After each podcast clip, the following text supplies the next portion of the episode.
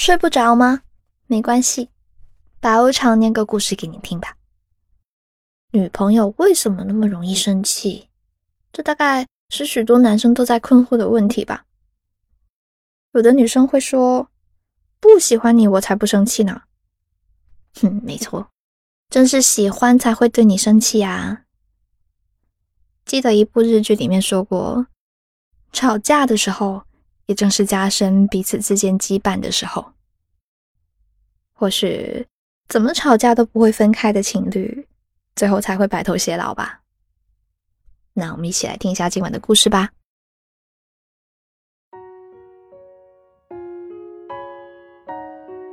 如果有人问二十六个英文字母里面哪两个字母最讨厌，我一定会毫不犹豫的告诉他，是 E X。X，没错，我真的很讨厌我的前任。他在跟我赌气说分手的时候，没有一句挽留，还时常不打招呼就出现在我的梦里面，拼命重现曾经对我的好，让我怎么也没有办法忘掉。但我更讨厌时不时就想起他的自己。我的前任叫沈子敬，有一点点小帅，有一点点小钱，对我有一点点小好，偶尔能充当一下其他女生口中别人家的男朋友。我和他分手的第一天，我的朋友就把我拉进了一个叫“前任去死去死团”的群聊，接着。我就遭遇到了来自四海八荒线上好友的轮番追问。哎，你男友对你这么好，怎么会分手呢？我当时心烦意乱，随口丢出了万金油似的回复：性格不合啊。但群里面的女生却识破了我的小心思，小心翼翼的问我。你们俩谈了快两年了，才说性格不合。方娇娇，你该不是被绿了吧？我说没有啊，沈子敬他不是那种人。哎，那你男朋友是怎样的人啊？群里面的女生不依不挠追问我分手的原因，我把手机直接扔到一边，并不想继续这个话题。我总不能告诉他们，我和沈子敬大半夜在马路边，因为黄油能不能生吃这种白痴问题吵到不可开交，最后怒而分手了吧？虽然这就是事实，但我还是要脸的。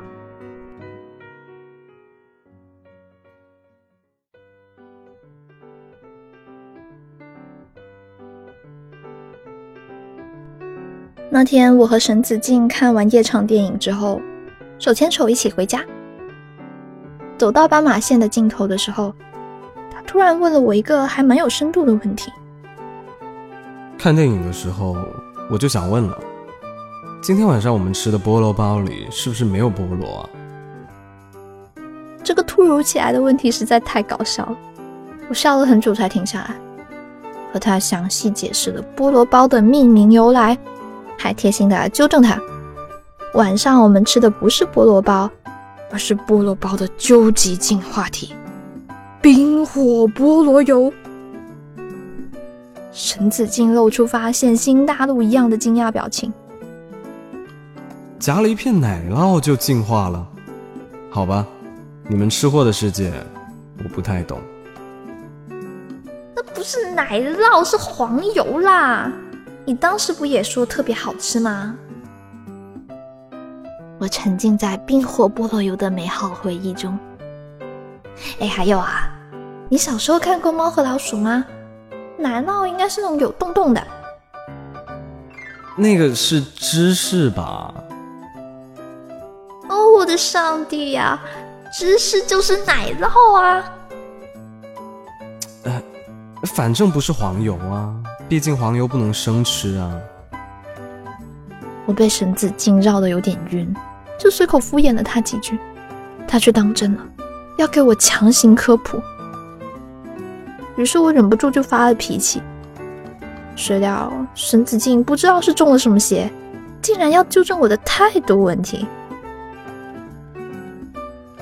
夜风这么一吹，战火呼啦呼啦就烧了半边天。我记得那一晚，我们从黄油炒到奶酪，从奶酪又炒到芝士，再从芝士又炒回了黄油。反正我们吵着吵着就开始把恋爱至今无数的小问题都摆上了台面。我指着沈子敬的鼻尖，大声指责他是一个自以为是的人。他毫不客气的反驳我：“无理取闹。”我火力全开，你才无理取闹！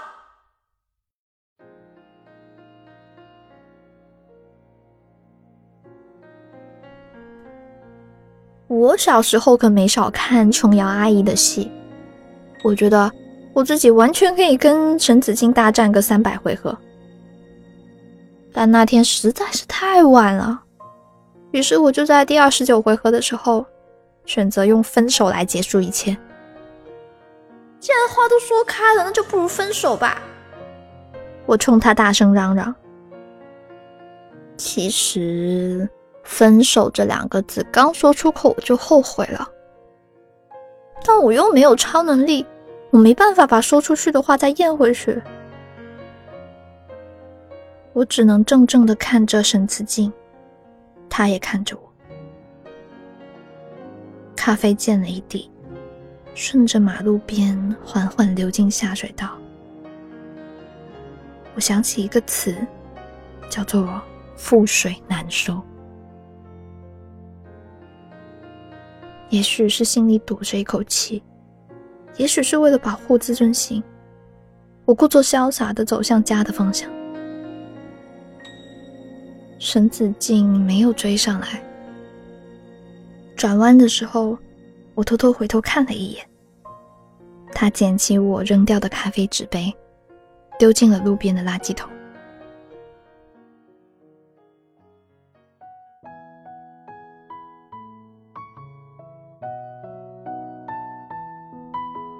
又过了几天，我终于知道，在那个前任去死去死团里面，全都是有故事的姑娘。有因为男友三番五次劈腿而分手的，有因为双方父母反对而分手的，还有订了婚却因为男方房子没写自己名字而分手的，因为一块黄油分手的。纵观上下五千年，我可能都是第一个，而且是唯一一个。朋友打电话安慰我。说如果心情不好，可以约朋友出来逛逛街、旅旅游、花花钱。分手这么难过的事儿，一定要花很多很多钱才能痊愈。虽然他说的很有道理，但我都已经失去男朋友了，绝对不能再失去为数不多的存款。就算再忧再愁，我也只能靠时间来疗伤。于是我自我安慰：“我没事啊，我现在正坐在床上吃着薯片看电影呢，完全没有在想沈子敬那个混蛋啊。”然而说出口我就后悔了，因为我反反复复看着那个熟悉的名字，想了他一遍一遍又一遍，我终于大声哭了出来。我说：“我想我前男友了。”非常非常想。大概又过了一分钟，我明白，原来全天下的姑娘想起前任来，都难免会五味杂陈。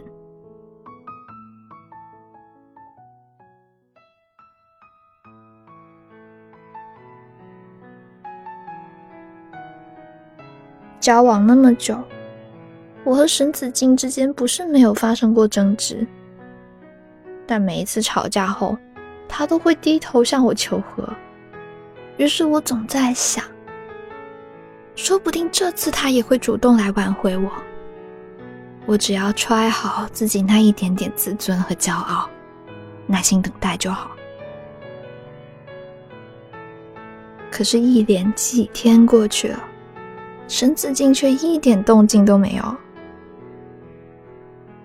我感觉自己被他遗弃在一座孤岛之上，原本拥有的一切都变成了泡沫。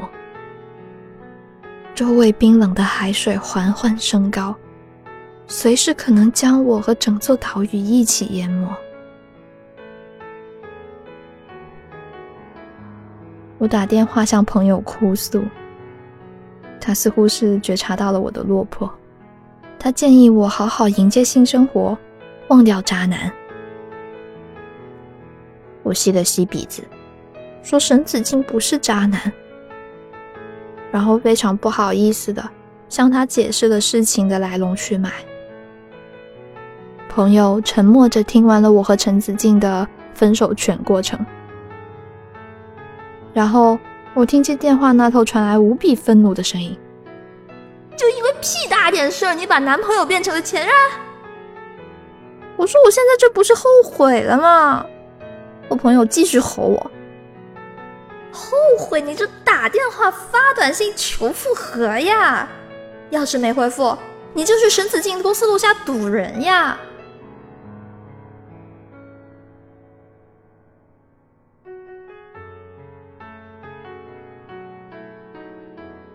我知道沈子静有上班前在楼下买咖啡的习惯，于是每天早上六点准时起床收拾自己，再打车去他公司楼下的咖啡店。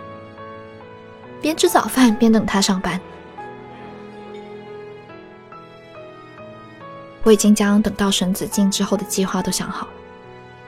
我呢会优雅的端着咖啡走到他身边，然后说：“哎呀，好巧，我今天来这边拜访客户，没想到遇到了你。”他呢一定会约我吃午饭，然后呢我就推脱几句就答应下来，之后再进进行事。总之，我绝不会主动提复合的事情。我要用爆棚的女人魅力，再度俘获他的芳心。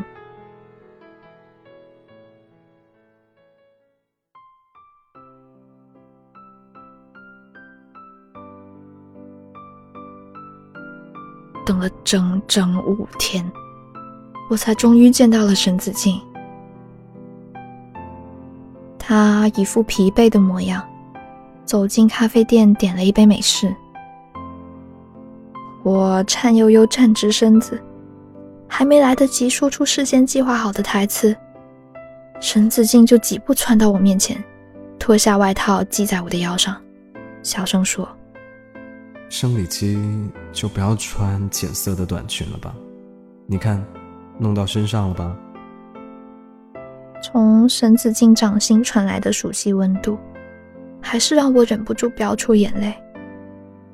分手之后这么多天来，所有怒意和委屈一下子涌上心头，我瞬间就忘了什么巧遇计划啊，什么狗屁女人魅力，一把抱住他，我说：“沈子敬，我们复合吧。”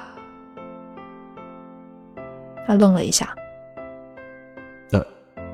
我们什么时候分手的？”就是因为黄油吵架的那次啊，我不是说了分手吗？你消失了那么多天，我我还以为我识趣的闭上嘴。沈子敬既不聋又不傻，或许他只是在用自己的方式想将这件事情翻篇而已。我没有听见。他笑笑，那个不算数的。那你干嘛这么多天都不联系我？没有电话又没有短信的，我当然是觉得你默认分手啊！我回忆起这么多天来为他浪费掉的眼泪，啊，悔到肠子都青了。我这几天都在外地出差啊，全封闭的培训是不能用手机的。那天不是已经跟你提前报备过了吗？他说的无比正直。培训一结束，我就立马坐飞机赶回来了，今天凌晨才到家。还没来得及去找你呢，这么多天你也冷静下来了吧？那我们也应该抽个时间好好谈谈。我又紧张起来。哎，有什么话你不能现在说吗？沈子敬端起我面前的咖啡，喝了一口，清了清嗓子。第一，那天晚上我特意去看了资料，黄油确实可以生吃。我为我的自以为是向你道歉。第二，吵架可以，无理取闹也可以，但无论怎么样都不要轻易跟我说分手。第三。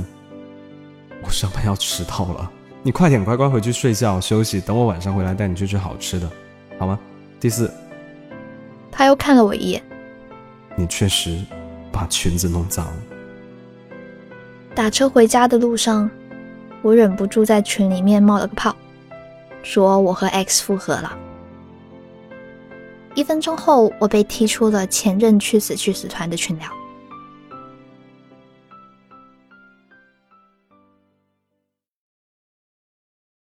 那今晚的故事就念完啦。真正的爱一个人，怎么吵架都好，都不要轻易说分手，知道吗？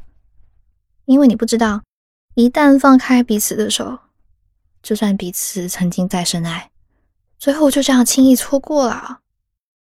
希望呢，我们都能遇到一个人，不管在生活里面怎样吵吵闹闹，都能有体谅对方的心情，都会紧紧握住对方的手。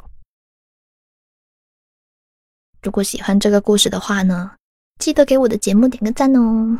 想看文字版本的话，可以关注公众号 Storybook 二零一二，回复这一期节目的序号三七幺就可以啦。我是白无常，希望你们都能遇到那个爱自己的人哦。晚安。